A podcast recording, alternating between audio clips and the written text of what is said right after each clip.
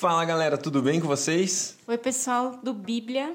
Galera, hoje a gente está aqui com uma presença ilustre, super especial, e a gente vai começar algo muito, muito lindo, que é uma leitura especial do livro de Cânticos. Mas antes da gente entrar nesse assunto, eu queria apresentar para vocês a Débora.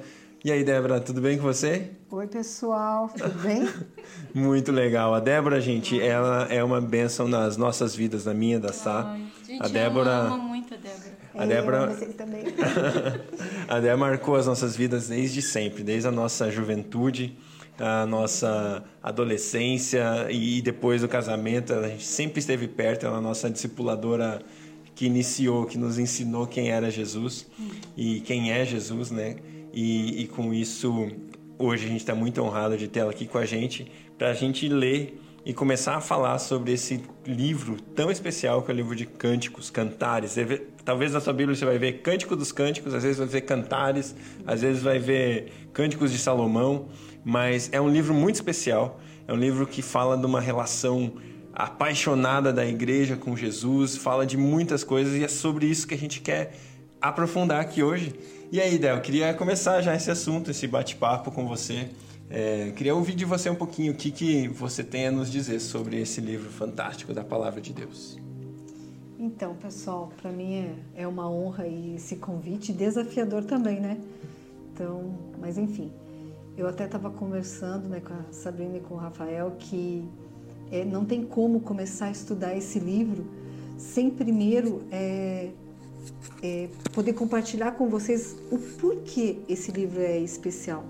Gente, os 66 livros da Bíblia são especiais, né? São especiais. Porém, tem livros que eles são diferenciados e Cantares é um deles. Ele é como se fosse um livro escondido, um tesouro escondido que o Senhor tem revelado para esses dias. E eu queria é, contar para vocês como começou a minha história com Cantares, né? E depois Boa. deixar vocês também comentarem, né? Então, assim, eu não gostava desse livro, né? Aliás, detestava. tipo assim, vamos ler a Bíblia. Daí você só lê por obrigação para dizer ticar. Li, li mais esse, li mais aquele. Só assim. Por quê? Porque eu aprendi que esse livro ah, era um livro mais para casal, um livro mais sensual, um livro mais não sei o quê. Eu falava assim, ah, sério? né? E pulava o livro, né? E se você lê esse livro sem o entendimento, ele é muito chato, né? E, enfim, Aí, eh, como vocês me conhecem, vocês sabem que eu de tempos em tempos gosto de, de tirar um tempo eu e Deus. Eu vou para um lugar, né, e fico lá quieto, de boa, buscando o Senhor. E eu estava num desses meus períodos, né, e de repente eu estava lendo um livro e eu senti como se fosse um soco no meu abdômen. Eu cheguei a vergar assim, falei, meu Deus do céu. E quando, quando aquele soco veio, veio uma frase só vai sobreviver no tempo do fim quem tiver o amor de cantares. E daí eu senti aquela dor física de quem leva um soco, né? Daí eu falei assim, ai meu Deus. Daí na hora eu falei assim, Deus, mas eu nem gosto desse livro. Aí só vai sobreviver no tempo do fim quem tiver o amor de cantares.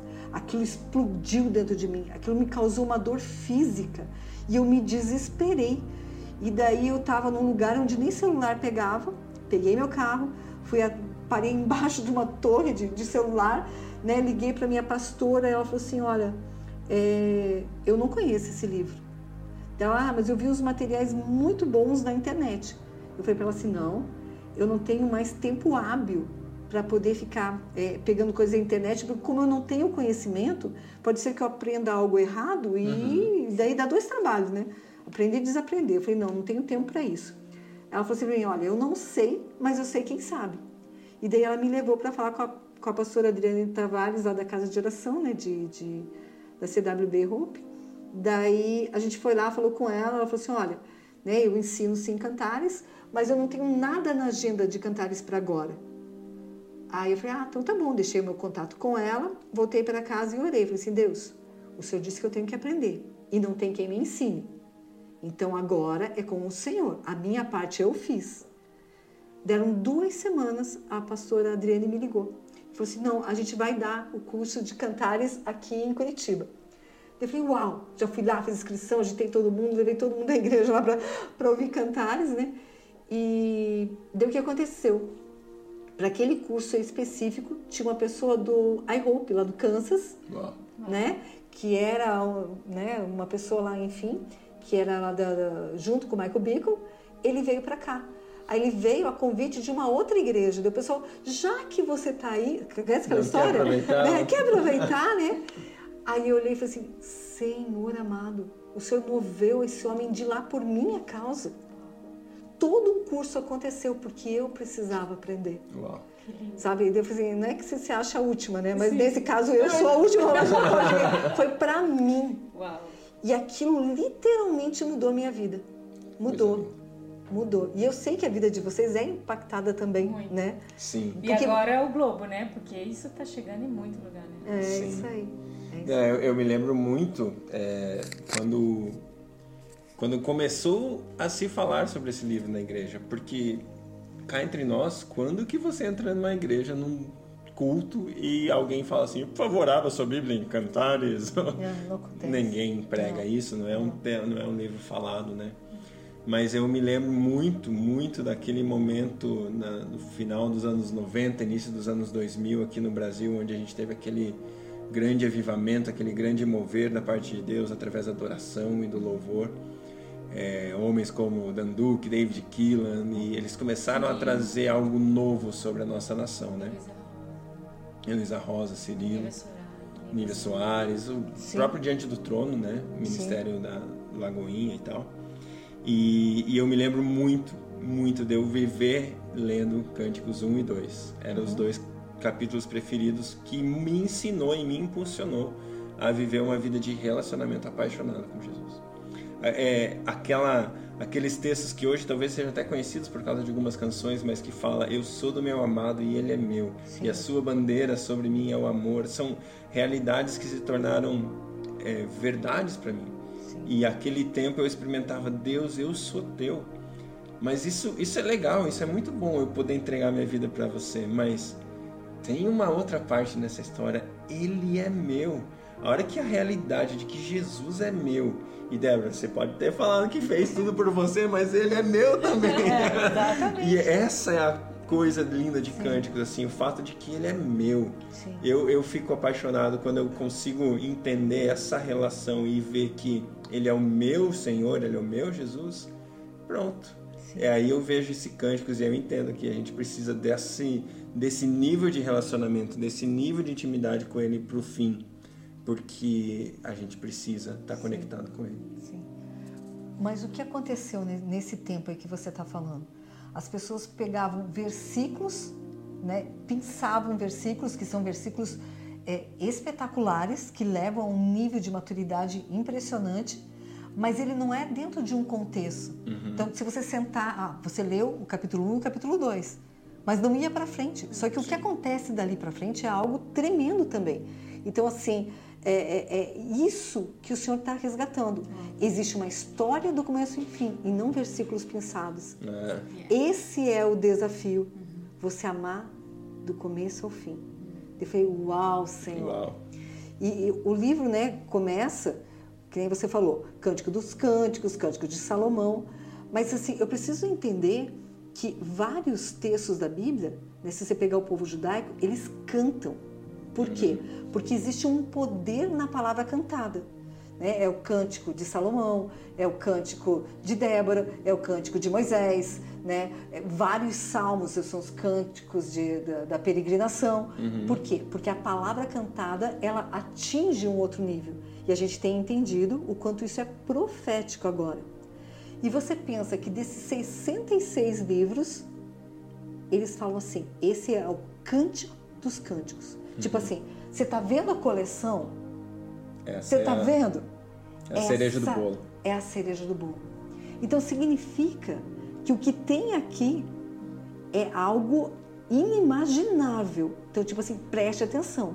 É como se você fosse numa biblioteca e tivesse um livro todo lá com ouro, diamante, todo, né? E você não pode nem ter que pôr uma luva, uma roupa especial, porque esse aqui é o livro. Aí você tem o teu coração já começa a tremer. Meu Deus do céu, eu estou diante desse livro. é mais ou menos isso. Não, se a gente imaginar, a gente está falando né, que esse é o cântico dos cânticos. A gente tem Salmo 23, por exemplo. Uma obra-prima de Davi que todas as nações conhecem, mesmo Sim. crente ou não crente, já Sim. sabe daquele texto. Sim. E esse é o cântico dos cânticos, ou seja, Salmo Sim. 23 é um dos cânticos, né? Então a gente está falando de algo muito elevado, muito especial mesmo.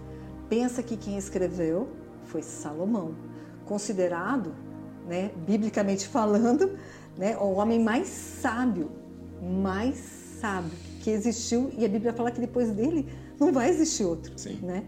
Então, se essa pessoa disse que é assim, a gente tem que começar a prestar atenção. Então, a gente é muito roubado nas informações, né? A gente quer tudo muito rápido e a gente não, não se atenta. Mas a hora que você começa a, a ver esses detalhes, faz toda a diferença. Então, essa é a ideia. Né? Por isso que a gente falou, vamos fazer um spoiler para quê? Para gerar esse coração diferente. Uau, eu quero aprender. Opa, aqui tem algo especial. Eu, eu não vou só colocar e ouvir como outro livro. Não, ele vai mudar a minha vida. Esse livro vai mudar a minha vida. Por quê? Porque é uma revelação para o tempo do fim. É uma revelação para esses dias. Então, se a minha, a minha mente se alinha a esse tempo profético, aí existe um sim e um amém. E eu atinjo o objetivo. Essa é a ideia. Uau, uau, glória Então, a Deus. essa é a ideia. Gente, a gente não tem mais tempo a perder. Já, já passou o tempo de perder tempo. Agora tem que ser focado, né? Uau, glória a Deus, né? E aí, mas então, o que que a gente... Como é que você... Como é que a gente começa? É. O que que a gente vai falar Então, eu primeiro? vou pegar minha colinha aqui, tá? Tá. Mas mais ou menos assim. Então, vamos lá. Ele foi escrito, né, provavelmente 900 anos né, antes de Cristo, e ele foi, foi escrito na época ainda que Salomão estava né, no top, antes de ele começar a queda dele. Então, a gente precisa ter isso, né? Então, não pensar nele como um livro sensual. Então, tem gente, cada um pensa de um jeito, tá? Então, para mim, esse livro, ele é para esses dias e é a revelação do noivo com a noiva. Tem gente que fala assim, ah, não, é só um simbolismo. Não, você tem que ler como ele está aqui só como uma poesia. Eu vou nesse livro, nesse nível de entendimento. Esse livro, ele é para o tempo do fim, ele é a revelação que vai me tirar de uma zona de conforto e vai me projetar na sala do trono. Então, essa é a ideia, tá? Então, é, esse livro ele tem é, basicamente uma divisão entre o, o capítulo 1 e o capítulo 4, onde o foco é noiva, e do capítulo 5 ao capítulo 8, que é o foco de uma noiva madura que vai viver uma herança com Jesus. Então, é um aprendizado e depois é uma prática. Uau. É muito, muito legal, né? Aí, uma coisa que é legal, vamos lá, os nossos personagens. O rei, que é o rei Salomão, né, que é- vai ser a figura de Jesus Cristo. A donzela, né, a sulamita, que na verdade ele é o retrato da noiva. Então, é o rei Salomão, Jesus Sim, e eu e você. perfeito. Então, gente, assim, assim em todos os livros. Então, toda vez que, né, quem já me conhece um pouco sabe, se eu leio uma palavra na Bíblia, eu penso assim, é para mim. As pessoas pensam que é para o outro. Eu falei, "S- desculpa aí, nesse aí tudo é meu. Sabe, essa criança tudo é meu? Então, aqui é essa a ideia, tudo é para mim. Então, é Jesus, Sulamita sou eu, né, a noiva. As filhas de Jerusalém, elas falam de crentes sinceros, mas espiritualmente imaturos.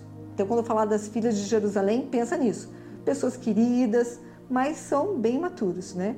Os vigias, eles representam uma liderança religiosa, autoridades que ora te protegem e ora te machucam tá? Que são necessários para o teu crescimento. Então esses são os personagens básicos, né? Então é o que eu queria, tipo assim, dar uma, uma pincelada rápida aí para para dizer assim, querido, não perca esse estudo por nada. Uau, glória a Uau, Deus, glória a glória Deus, glória a Deus. Que coisa boa, maravilhoso. A gente vai, é, então, continuar, a gente vai continuar daqui a pouquinho, a gente, aliás, no próximo episódio, no próximo, próxima vez que você ouvir, a gente vai ler o capítulo 1, e aí, galera, a gente vai aprofundar, a gente vai mergulhar nesse texto, nesse livro. Como a, como a Débora acabou de falar, a gente quer quer ser dos maduros, quer ser daqueles que leem a palavra como que é para si, como que aquele que, que tem a palavra, como aquele que recebe a palavra, e é isso que a gente vai fazer nesses próximos capítulos juntos aqui. Isso, porque o entendimento, esse, esse entendimento que você tiver em relação ao que está sendo ensinado, o que você está lendo, o que você está se propondo no teu coração, é para você começar o teu 2023 em outro nível, né? Assim, no sentido assim, Deus, eu quero ter uma revelação nova de quem você é na minha vida e acredito que esse tempo foi desenhado por Deus para você. Deus abençoe sua vida e até o próximo encontro.